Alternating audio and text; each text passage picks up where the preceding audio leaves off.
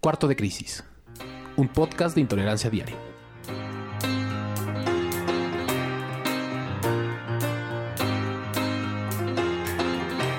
Han pasado 100 días, horas más, horas menos, de campaña durante el actual proceso electoral, en donde se elegirá, entre otros puestos públicos, al próximo presidente de la República.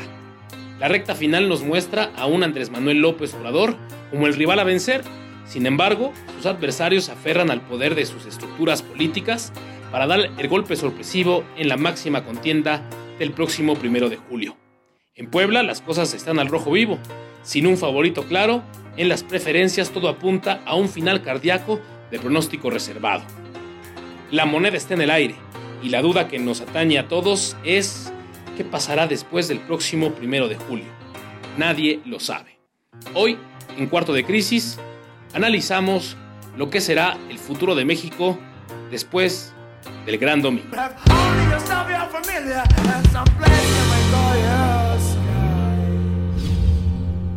Hola, hola, ¿qué tal? ¿Cómo están? Nuevamente con ustedes aquí en este podcast que hemos denominado Cuarto de Crisis. Y bueno, pues el día de hoy no está con nosotros Fernando Maldonado porque anda un tanto indispuesto de salud, pero está con nosotros un magnífico amigo que además nos acompaña en muchas otras de las emisiones que hacemos digitales aquí en el grupo. Yuka, ¿cómo estás? Bien, Enrique, ¿cómo estás? Me da gusto participar en esta nueva, en esta nueva área. Pues mira, la verdad es que nos ha eh, resultado muy bien porque la gente se va incorporando cada vez más con nosotros en esta plataforma.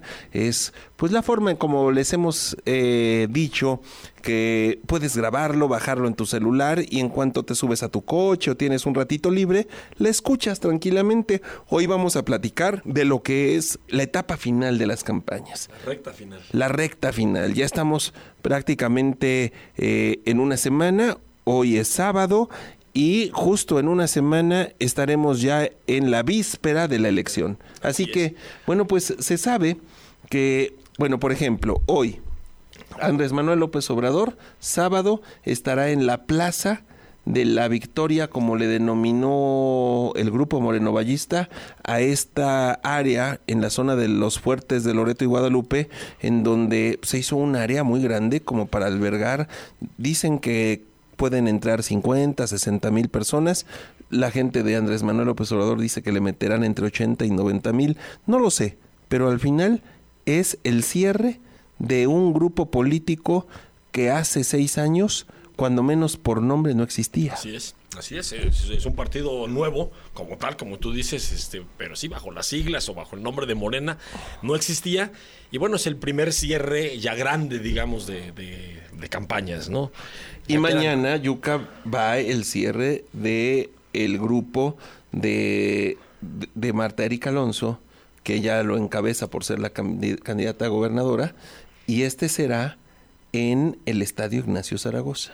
Así, ahí, muy cerquita. Muy cerquita. Muy cerquita, un poco más abajo. Yo creo que, no sé quién lo haya hecho, pero no quisieron entrar en competencia. Me parece que fue una forma de decir, ¿sabes qué? Si lo hago en la Plaza de la Victoria...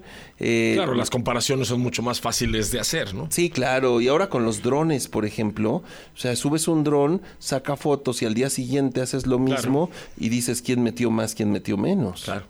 Sí, sí, sí. Ahora, con la desventaja para la señora de Moreno Valle de que no cuenta con un imán de taquilla como lo es López Obrador. Así es. Entonces, al final, eh, se, son eventos distintos. Sí, son con características distintas, así es, ¿no? Y poco a poco irán cerrando hasta que llegue el miércoles y el jueves amanecemos tranquilamente sin spots. Ay, carajo. el paraíso. El paraíso. Así es, regresamos a la calma.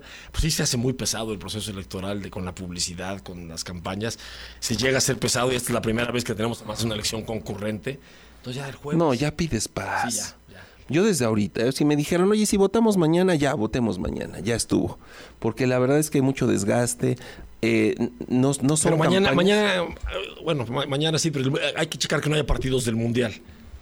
Ahorita por que dices mañana hay que checar que no haya ningún partido Bueno, por ejemplo, hoy es sábado. Hoy en este momento ya sabemos quienes estamos escuchándonos ya sabemos cómo quedó México. Aclaro que nosotros lo grabamos minutos antes del, del partido y por lo tanto no sabemos cómo quedó. ¿Cómo pero quedó? usted que nos está escuchando ya sabe cómo quedó México.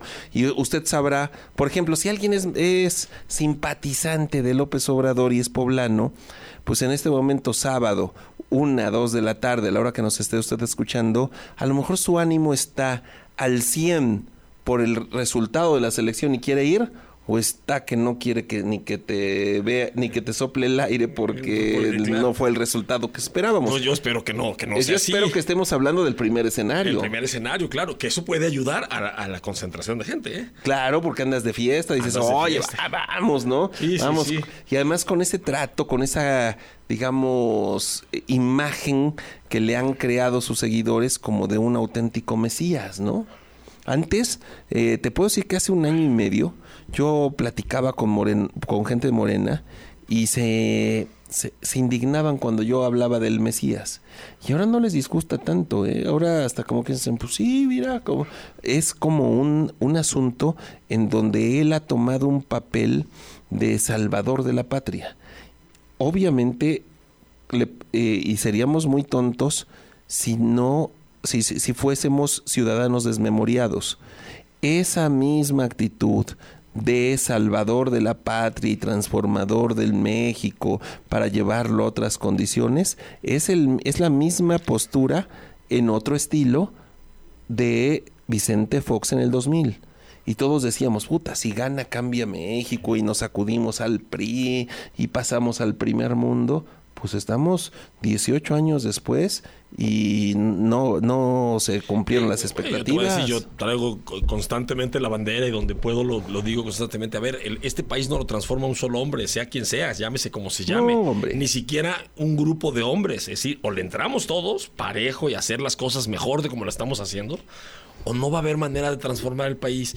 Porque todos estamos metidos, Enrique, nos falta mucha cultura de la legalidad, nos falta mucha solidaridad, nos faltan muchas cosas y yo veo mucha crítica hacia las autoridades, bien merecida, no digo en ningún momento que no, pero muy poca autocrítica como sociedad. Muy poco, porque al final siempre criticamos a las autoridades y poco criticamos eh, a, a nosotros en lo que nos corresponde como sociedad, en donde somos parte de la corrupción, somos parte de la, de, de la, de la suciedad que se vive desde, podemos hablar desde el punto de vista ecológico, desde el punto de vista laboral, una, una serie de Y puede ser por complicidad o por negligencia. También, ¿no? Por omisión, ¿no? Decir, Por supuesto. Se vale. Fíjate que yo sé que no son santos de tu devoción, pero a mí me gusta mucho esta propuesta que traen, eh, que presentó formalmente Diego Luna del día después. Estos 12 puntos que hablan, es decir, realmente nos hacen falta, porque estos pleitos que hay en redes y gente que ya se mienta a la madre porque tú estás a favor de uno o del otro, va a haber un 2 de julio donde uno, uno va a haber ganado.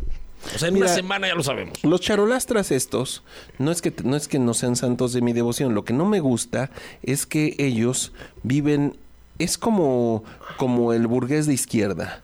¿Sí? Es el clásico que vive en un planeta distinto, temas hollywoodescos, andan entre, entre un medio totalmente ajeno al de la realidad mexicana, y entonces de repente en un ratito se acuerdan que son mexicanos y quieren venir a decirnos a nosotros cómo hacer las cosas. Eso es lo que no me gusta. Sin embargo, esta propuesta me parece mucho, muy razonable. El día después. Sin embargo, nos queda claro que muchos de ellos son activistas, muy- la mayoría muy cargados hacia la izquierda, cosa que están en su derecho de hacerlo, pero la verdad es que no viven en Puebla. Entonces es lo que no me gusta. Ahora, vino por cierto el viernes pasado José Antonio Mid, hablando de los cierres, vino José Antonio Mid, tuvo muy buen evento en el centro de convenciones.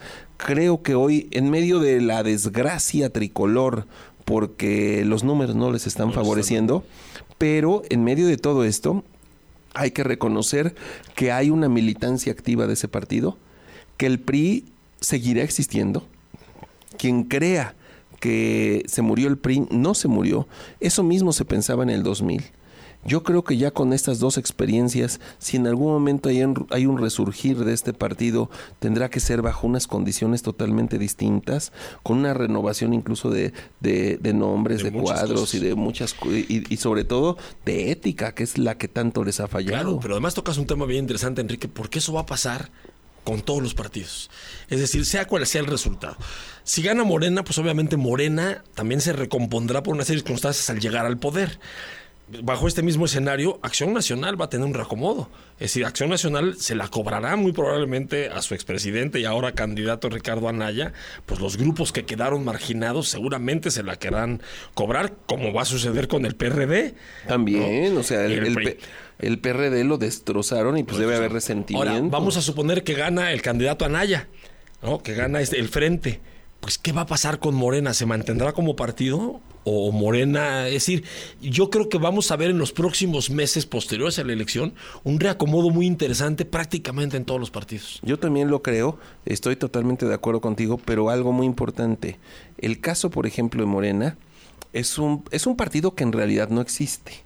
Se está fundando. ¿Sí? O sea, ellos tuvieron el, la ventaja de un personaje que llevaba mucho tiempo en campaña, que creó esta figura para que lo llevara a la candidatura y la gente se la compró.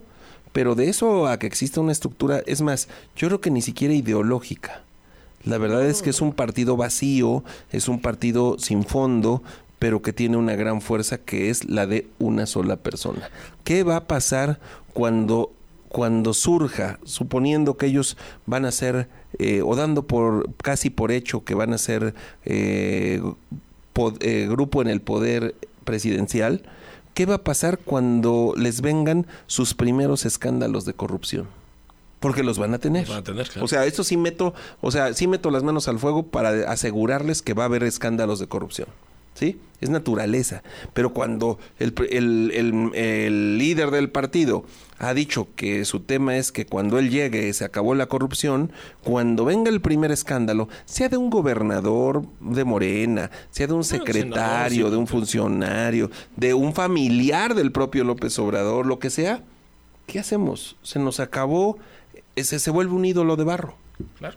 Bueno, y, además pensar esa transición de Morena, lo que tú dices bien, se va a fundar un partido, es decir, estando en el poder, se va a ir fundando un partido. ¿Qué va a pasar? ya estoy obviamente futureando mucho, pero ¿qué va a pasar bajo este escenario en el que gana López Obrador para la sucesión de López Obrador? Es decir, porque no hay un partido como tal. Todo el proyecto era bajo este líder. Una figura. Una figura para llegar a la presidencia de la República. Pero con ese, con ese tema que tú estás diciendo, sí, en muy poco tiempo empezamos a ver escándalos de corrupción en Morena se les acabó su principal bandera.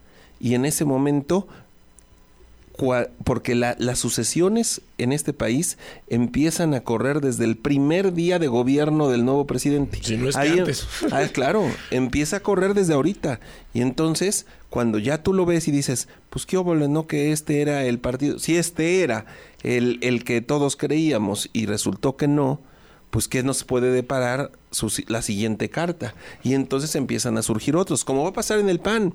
Ricardo Anaya, perdiendo, de todos modos él va a querer mantener el, el control del PAN porque les va a decir, a ver, si López Obrador fue presidente hasta la tercera, ¿por qué no nosotros en la segunda?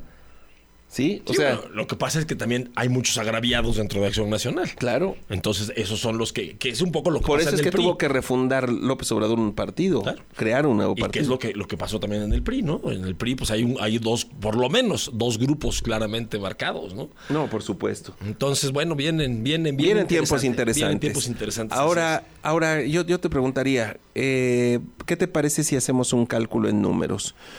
Tú que estás metido en el tema eh, de, quienes organizan las elecciones, ¿qué porcentaje calculas que vaya a votar el próximo primero de julio? Estamos hablando de un padrón del 100%, ¿qué porcentaje a nivel nacional y qué porcentaje a nivel local Puebla? Yo creo, y esa es una opinión mía, eh, como instituto no tenemos una previsión como tal, digamos que no, pues es, un tema, hasta el estado de ánimo puede variar ese día hasta por el al partido del mundial. Yo creo que vamos a andar alrededor del 70%. A lo mejor un poco abajo, un 68% de, de votación, 68 entre 68 y 70%. Es altísimo. Es altísimo. Pero yo creo que esta animadversión que se ha creado entre dos grupos, los que están a favor de Andrés Manuel y los que están en contra de Andrés Manuel, en ese aspecto va a tener una ventaja, así como va a tener una serie de desventajas de violencia, de insultos y todo. Yo creo que en ese aspecto va a ser una ventaja en términos de votación, porque si tú eres eh, un partidario de Andrés Manuel López Obrador, te vas a querer asegurar que llegue a la presidencia, ¿no? Y que no pase como las otras dos veces. Y si tú eres un enemigo furibundo, como los hay muchos que los vemos en las redes, y te vas a querer asegurar de que, no, llegue. ¿no? Entonces yo creo que esa, esa, ese pique va a ayudar en términos del número de votantes el primero de julio. A mí me preocupa eso, eh, de lo que tú estás diciendo, me preocupa un tema por el que podría romperse tu expectativa. Eh, que esos números que han dado en días recientes de que hay muchos estados en donde López Obrador ya está 2 a 1, se de una se este se desmotive se confíen, digamos. Se confíen por un lado y por otro lado otros se venzan. Y entonces eso baje de manera importante el porcentaje del votante. Es decir, ya ganó, ¿para qué voy? Ya ganó mi gallo, ¿para qué voy? Y la otra es, ya para qué voy si ya nos ganó. Si ya nos ganó. ¿Sí? Entonces, que eso baje el porcentaje. Eso lo veremos la próxima semana y lo estaremos platicando. Yuca, pues qué gusto hoy compartir contigo este micrófono. muchas gracias, me da mucho gusto y bueno, estamos pendientes de, de México y el Mundial. Esperemos que la próxima semana que estemos en este espacio estemos hablando del próximo partido de México, que querrá decir esto, que andamos prácticamente en, en etapas de semifinales crucen los dedos. Nos escuchamos y nos vemos la próxima semana aquí en Cuarto de Crisis. Cuarto de Crisis, un podcast de intolerancia diaria.